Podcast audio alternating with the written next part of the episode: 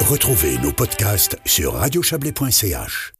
On se retrouve euh, pour la deuxième partie de cette émission pour parler de la vigne, du vin, de la viticulture, du changement climatique. C'est ce que nous allons aborder maintenant avec euh, euh, nos invités. Cynthia Chabet, la directrice adjointe de l'interprofession de la vigne et du vin du canton du Valais. Daniel Dufaux, œnologue, membre de la direction du groupe Schenk, grosse boîte de vin internationale, enfin suisse, hein, mais qui travaille à l'international aussi. Philippe Jex, vigneron à Yvonne, qui nous accueille dans son domaine de la pierre latine. Et puis Alain Emery, vigneron, lui, à, à Aigle je voulais parler avec vous de cette question des changements climatiques.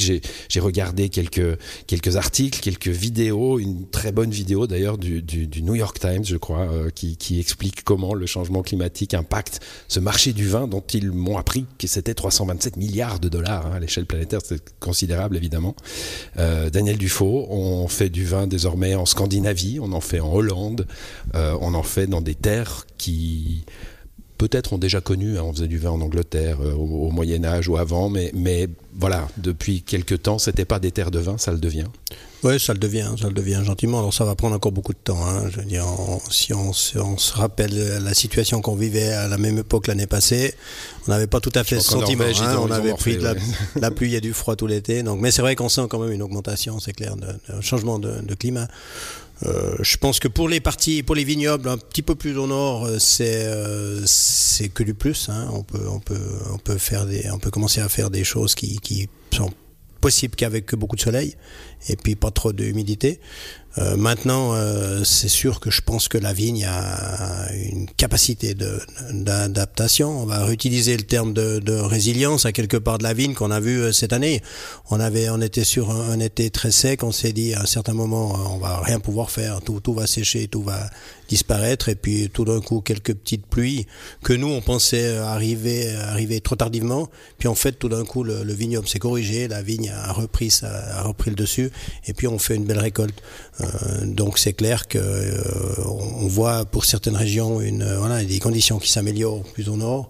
Et puis par rapport au réchauffement, par rapport aux températures, par rapport à la sécheresse, je pense que pour nous en tout cas en Suisse, c'est oui, justement on va, moi, on va, quitter ce, ce, sujet, mais en gros on est comme la Bourgogne, comme d'autres terroirs un peu à mi-chemin entre le nord et le sud, hein, donc euh, on, peut profiter finalement de cette situation. Moi, je pense que pour nous, euh, enfin, on verra ce que pensent mes collègues, mais pour nous, il y a, y a, que du, y a que des choses à. C'est totalement bénéfique. Hein. On a, on a trop de, encore de difficultés par rapport aux maladies, par rapport à, trop d'eau. Il en faut un peu, mais donc je pense que pour nous, c'est que c'est que du bonheur à quelque part, ce qui, ce qui arrive, ce qui se passe. Et puis là, comme on l'a dit, on, on volontiers pour un, bon nombre d'années. Euh, moi, je vois ça très bien, d'un très bon œil, cette, ce changement qui arrive, mais une fois de plus, qui arrive très modérément, et qui va prendre encore, euh, qui va prendre beaucoup, beaucoup de temps. Ouais, Philippe Jex, euh, on va pas dire vive le changement climatique, évidemment, hein, mais euh, il faut savoir voir quand la chose peut profiter, quand la chose est plutôt positive, avec cette nuance quand même qu'il faut faire attention au terroir. Hein. C'est tout le projet d'Yvonne Grandeur Nature. Il faut préserver plutôt que simplement profiter. Alors ça, vivre de grandeur nature, c'est autre chose dans le fond, mais ça, ça participe de la même idée, à savoir la protection de l'environnement. On ne peut pas y échapper. Je crois qu'aujourd'hui c'est une évidence pour tout le monde. Il n'y a pas lieu de revenir là-dessus.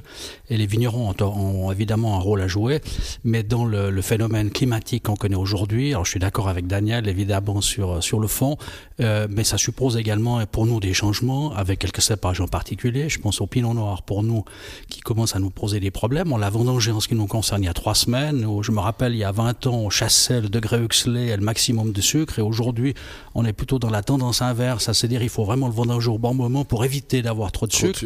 Mmh. Donc il y, a, il y a évidemment des, des, des, petites modifications à imaginer. Et, et certains vignerons, et l'école de Changin le fait avec, un, avec une certaine acuité, d'imaginer la, la, plantation de nouveaux cépages qui pourraient, dans le fond, supplanter la, la disparition de l'un ou l'autre des de, de cépages qu'on cultive depuis très longtemps. Et c'est un problème puisque nous sommes un vignoble de tradition, donc on aime le chasse-là, on aime le pinot, on aime la syrah. Il y a péril sur le chasse-là Il n'y a pas péril, non, non, le chasse-là, comme l'a dit Daniel, va durer éternellement. Euh, enfin, j'en suis, c'est une conviction. Et on disparaîtrait d'ailleurs en même temps que le chasse-là. Mais il y a des questions à se poser. Je crois que les vignerons sont curieux. Ils ont des questions à se poser. Il faut être curieux. Il faut trouver des solutions. Euh, on, est des gens de, basse conjoncture. C'est quand tout va mal qu'on s'exprime le mieux.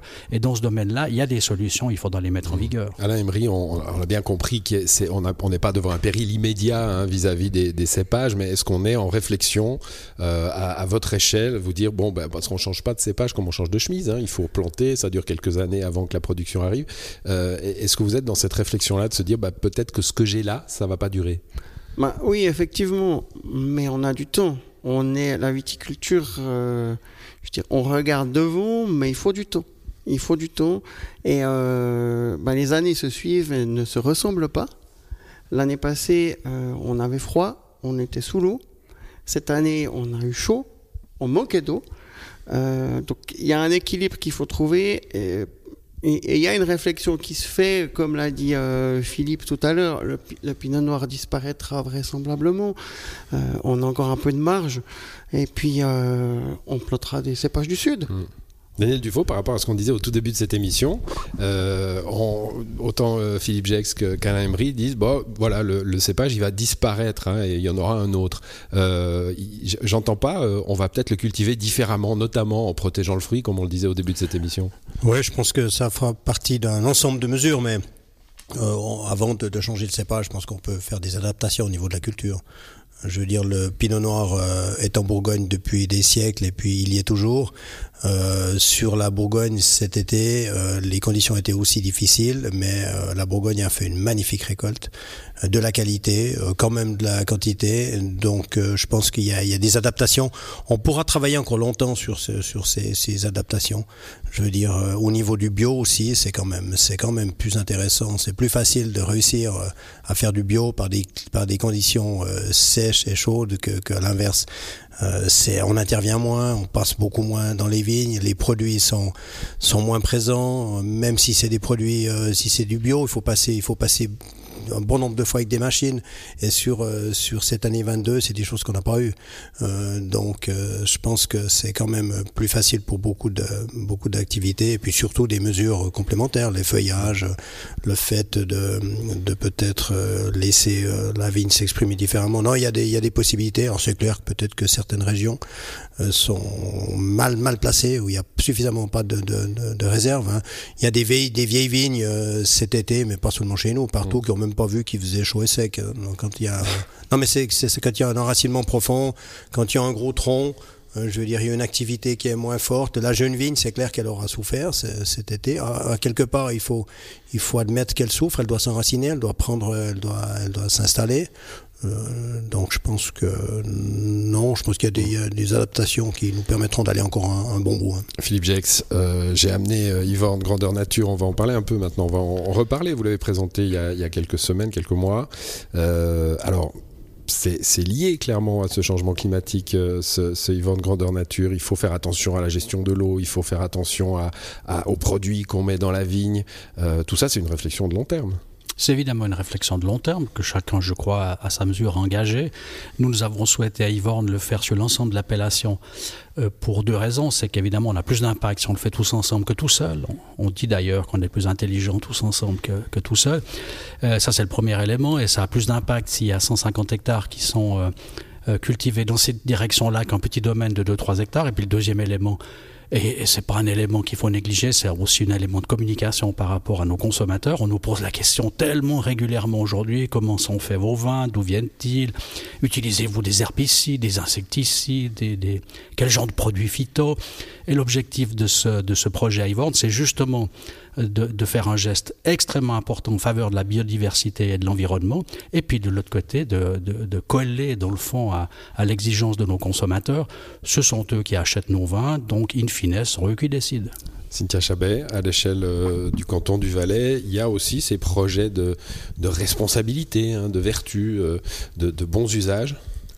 Oui, pardon, bien sûr. Euh, on a lancé en 2020 la labellisation des vins par via la marque Valais.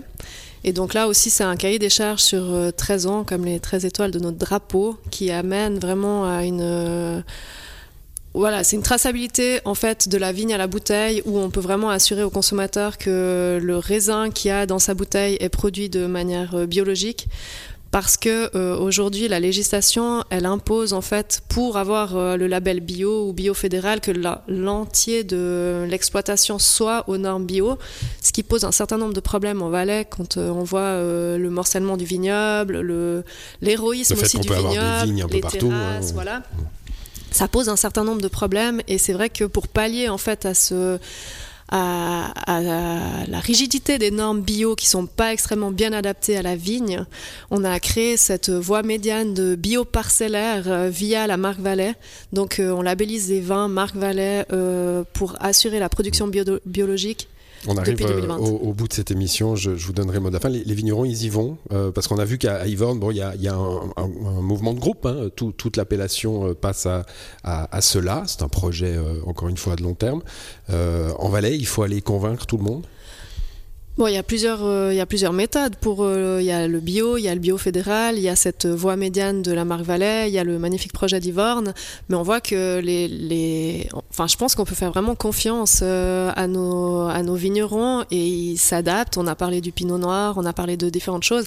C'est les premières personnes qui sentent les conséquences de. Comment ça se passe, Ils voient exactement ce qui se et ils ont les mains dans les vignes tous les jours et ils s'adaptent. Donc, euh, donc bien sûr, il y, a, différentes méthodes, mais euh, tout le monde est très conscient des changements et tout le monde a très envie de continuer à boire du vin pour euh, les prochaines années. Donc c'est un bon mot de la fin. Merci à vous, Cynthia Chabet, Daniel Dufault, Philippe Jacques, Alain Emery. Merci pour pour ce moment autour d'un avenir qu'on c'est ce que je retiendrai, voit plutôt serein pour le monde de la viticulture en Suisse. Bonne soirée à vous, bon week-end.